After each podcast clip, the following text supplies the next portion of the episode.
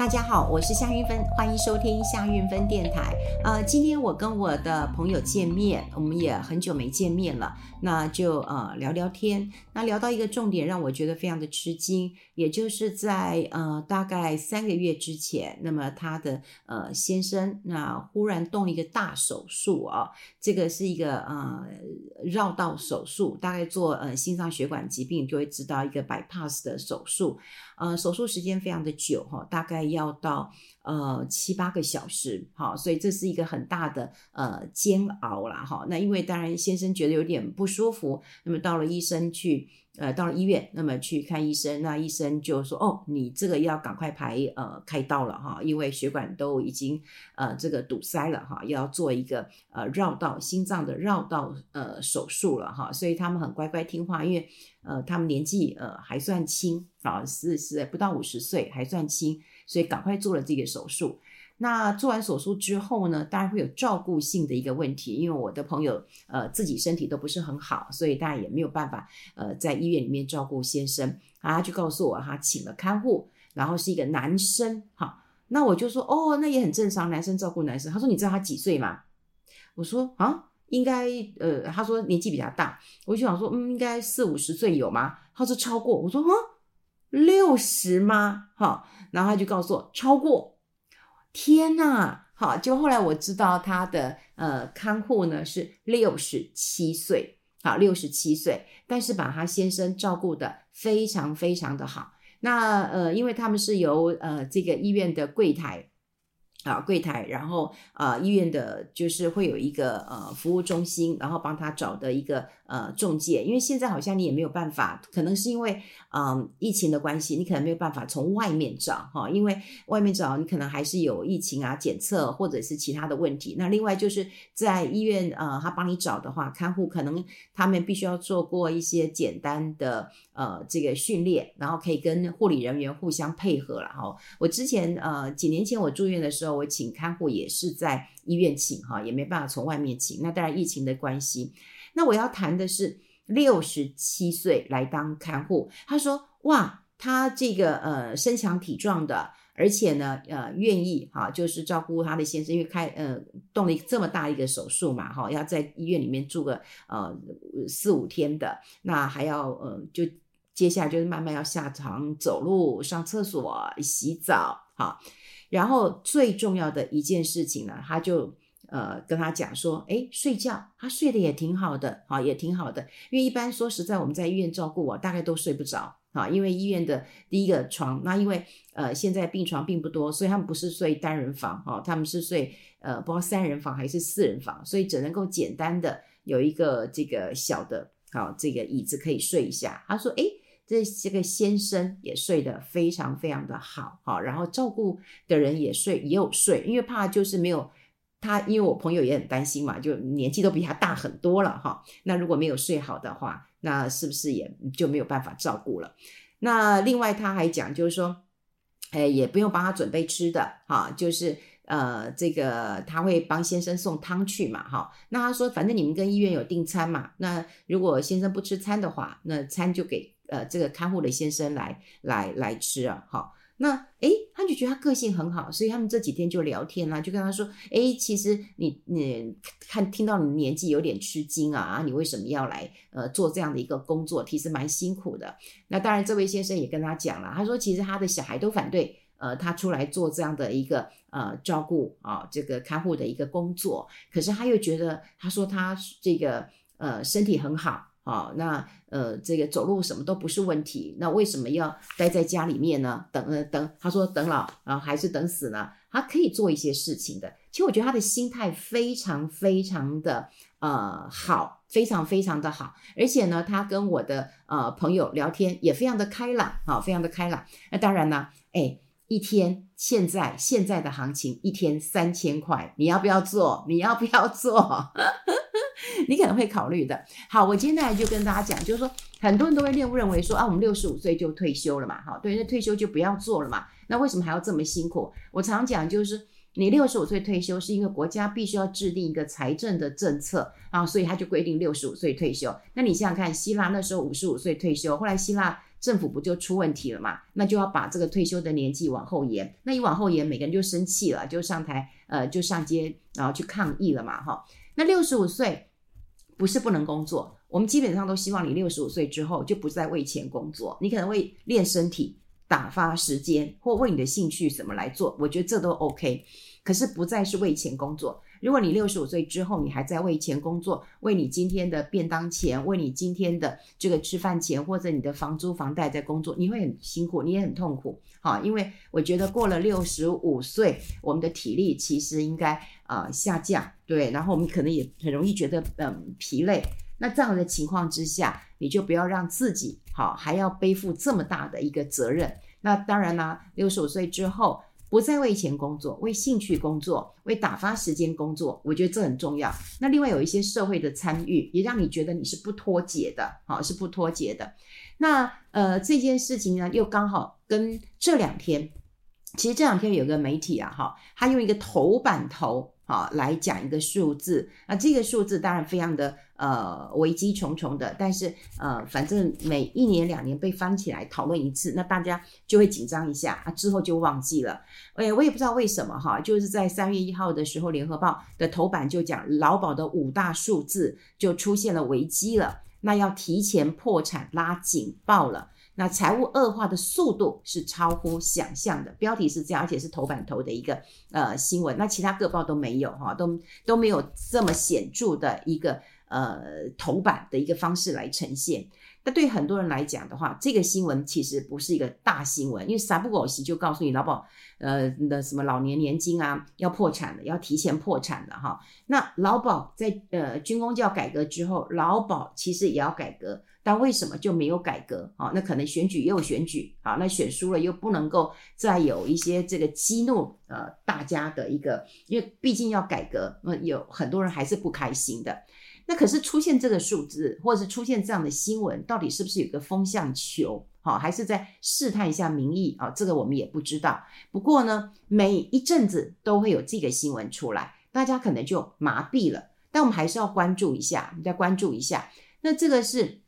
呃，新闻一开始就写说，劳保破产的期限其实是年年的在逼近，好，所以劳保年金改革的议题，那当然也引起了一些关注，哈，那可是军公教改完以后，大家都会认为，那你劳劳劳工也要改，可是你为什么就没有改？当然后来因为选举的关系就没有改，可是你接下来，你看明年又开始要选举备战了，所以大家也不会改，所以整个劳保的财务压力非常非常的呃大。那我们常常就看到说，哦，这个呃收入当然呃这个变少了嘛，然后劳保基金的一个投资也是亏损的，所以劳保局呢其实有公布二零二二年劳保老年老年年金的一个统计啊，那他们就出现了几个关键的数字，然后告诉大家，哎，很危险的，很危险的。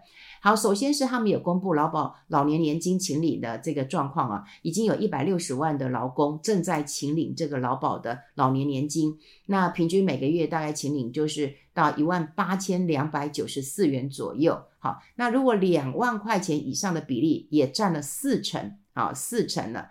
那你呃，如果跟十年比的话，二零一三年来比的话，就会发现到哇，这个数字啊。真的有很多的一个危机啊！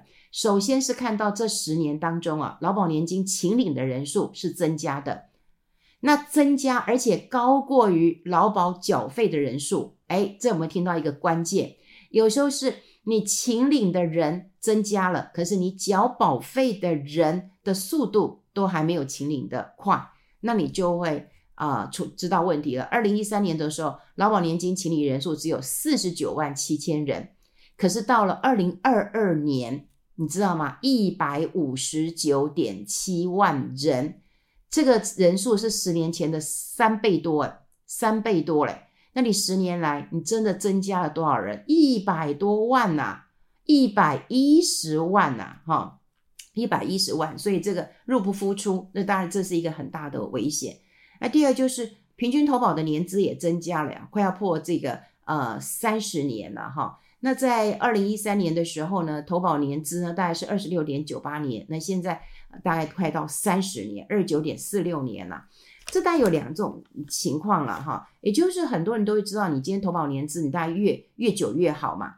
好，那你投保年资其实没有上限的一个规定，所以现在看起来的确，好，的确投保的年资已经在往三十年靠近了。那另外呢，平均投保的薪资其实越来越高，那超过这个四万块钱以上的，好，那比例其实是增加的。好，增加的，所以我们看到几个问题。第一个，我们提到就是说，跟十年前比啊，请领人数是增加的，好，请领的年龄也是增加的，投保年资也是增加的，投保薪资也是增加的，请领的金额也是增加的。那请问一下，如果入不敷出，再加上投资没有这么好的话，你说他会不会破产？他会不会提前破产？好，会，好会。那这个新闻出来之后，大家不去讨论的原因，是因为已经麻痹了嘛？那你每次都告诉我，然后呢，我就要等绩效吗？可是也有很多的听众朋友也很焦虑，那就来问我说：“那韵芬姐该怎么办呢？”他说呢，每次啊看到这样的新闻都非常非常的一个呃害怕跟呃恐惧，因为基本上他呃这个才五十岁，哈，正值壮年的时候，他甚至还要考虑说：“嗯，那我要不要这个先领啊？好，我要不要先领啊？啊，不然政府这个呃破产了之后。”好，那会不会就领少了，或者是改革之后领少了，或者领不到？呃，基本上我们一直跟呃过去也跟大家讲过了哈，就是说，当然呢，劳保年金有可能会破产，可是国家不会倒，但你领的钱会少。可是如果你想要把它提前领的话，第一个有打折的问题，第二个你领出来之后，你整体的领出来，你自己会不会投资？这绝对要思考的。以我过去的一个比较保守的一个看法，我都会建议大家不要领。啊，就不要提前领，等到你年纪到了，甚至你延后再领，因为这是一个基本的，好，基本的一个生活的一个保障。好，那大家的焦虑当然不是没有道理，可是呢，最重要一件事情，我还是要呃跟大家来讲一件事情，也就是我们对于这个劳保的年金啊，常常搞不太清楚。第一个，当然我们在我们在退休之后。其实有三个钱，第一个钱当然就是国民年金、劳保啊、公保这些。那第二个就是雇主提供的，这是劳基法，好，这退休的给付。那公务人员当然也有退休给付。第三就是你自己要准备。所以我我常讲，你自己大概准备都要准备个三四成左右了哈。那过去我也有举一个例子，如果说你可以。嗯，你你你不要问说，啊，那我八百万够不够？我一千万够不够？我三千万够不够退休？可是这个数字你没有办法把它量化到每个月的开销。好，假设说你今天在呃台北，你希望你退休，不管你一个人或者你跟你呃另外一半两个人，因为退休大概就是你单身就是一个人，如果你有结婚就是两个人，那你的花费你希望是五万块钱啊，或者其他的城市可能三万块就可以过得很好，不管就是你的生活数字你自己要有这个概念。那我们就算算看，我们的每个月当中有没有这笔钱？首先呢，你可以去上这个，嗯，你打电话也可以了哈，就是劳劳动部哈，劳工保险局，你可以打电话去问哈，他们的服务这个真的非常好，或者是你上网啊，他们的网站去查你的这个退休金，好，你的劳保大概有多少钱啊？通常我们的劳保如果到了可以请领的时候，领个两万多块不是太大的问题，如果你工作的时间是够久的。好像我有很多的朋友，大概都可以领到两万四、两万五左右。好，这是一个基本的生活。那另外还有劳退这个部分，那劳退当然就是劳退薪制。那你自己有没有提拨？雇主帮你提拨。那到了每个月，好，你大概可以领多少钱？像我朋友算过，比较保守一点，他是算一万块钱。好，那接下来呢，你就要看看，哎，我有没有股票？好，像我有朋友他有股票，他有大概有三百万左右的股票。然后呢，他就希望找到有四趴的一个报酬率。好，那你要记得哦，你你你要除以十二个月，因为我们刚刚讲过，你要量化你每个月大概有多少钱可以花，所以三百万乘以百分之四，哈，然后再除以十二个月，但一个月可以花一万块钱。可是如果你把它定存了，一样是三百万，那三百万现在定存有稍微高一点，高过一了，但我们就算一点五左右，因为现在定存在一点三、一点四啊，我们就算一点五好了。你三百万乘以这个百分之一点五啊，除以十二个月，大概就是三千七百五十块钱左右啊。就是你可以知道，所以你有投资股票，你大概一个月大概可以有一万块钱。但如果你说我很保守，我不想有任何亏损，那可以，那我就三千七百五十块钱，好，就有一些落差，你可不可以接受？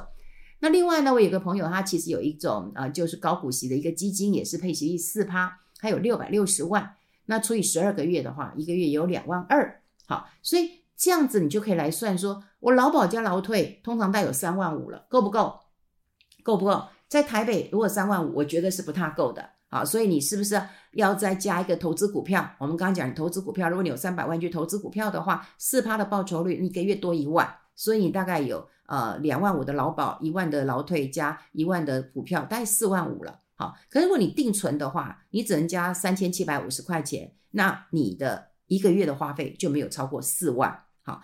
那如果说你今天有劳保啦，有劳退啦，然后你有你有六百六十万哈，一个全球的高股息的一个基金啊，这只我举一个例子啦哈，因为这刚好是我朋友的一个案例啊哈。那六百六十万乘以四趴报酬率要除以十二个月，一个月两万二，那这样子的话，你加起来两万五的劳保，一万的劳退，啊、呃，两万二的一个配息基金，大概五万七。好，你就觉得哦，你有一个概念跟呃数字了，所以呃，我要跟大家来讲的一件事情，就是说对于劳保的一个呃这个提前破产，这我们早就知道的事情了。那呃，现在如果劳保还没有改，或它迟早会改，我觉得你不用随着这个心情去做一个起伏，但你要记得一件事情，你自己投资的部位要增加，不要动摇，也不要讲说你看这政府那么烂，然后改革以后你又气得半死。其实你，你你你生气一下之后，你可能就过了。但是呢，你日子怎么过，你自己要想清楚。所以我觉得，当然有很多人对于投投资啊，这个是很恐惧的一件事情啊。那我们就要跟大家讲，因为现在台湾的薪水普遍的加薪其实是不高的。那怎么样能够在有限的薪水当中，能够让你的财富稳定的增加？嗯，要有方法。投资是一件事情，有人说投资很难，但投资有时候也不那么难。好，你要找到一个对的方法，不要听今天人家讲什么股票，那一天明天人家又换什么股票，你根本就来不及换，好，根本就来不及换了。我想，呃，大概常常吸收一些。呃，国内外财经的呃知识，我觉得你找到了趋势，哈，你比较容易。那另外就是投资，其实要有个好的一个起手式，哈，要有一个好的投资经验，才会愿意，你才会愿意投资的。那对于呃长期的一个投资，这是我们节目当中一直在教大家的。所以希望大家在看待这件事情的时候，不妨把你的这个每个月，哈，大概可以有的多少钱，你把它算一下。那算算看，跟你的现在的生活有没有很大的生活费，有没有很大的差别？如果没有的话，哎，你可能就安心一点了。啊，如果差距很大，那我们就赶快想尽办法，哎，我是不是要补到每个月五万块钱的生活费？那这样子，我以后退休，我才会觉得比较放心一点。这是我们在看待呃每一次出现劳保这种拉警报的时候，我们应该有个态度跟一个呃做法了。好，所以你算算看。好，你的劳保有多少？劳退有多少？你有多少定存？你有没有投资股票？你把它算算看，一个月大概有多少钱，你才会知道你自己安不安心。好，拿个笔算一算吧。好，今天跟大家分享在这边，我们下次再见喽，拜拜。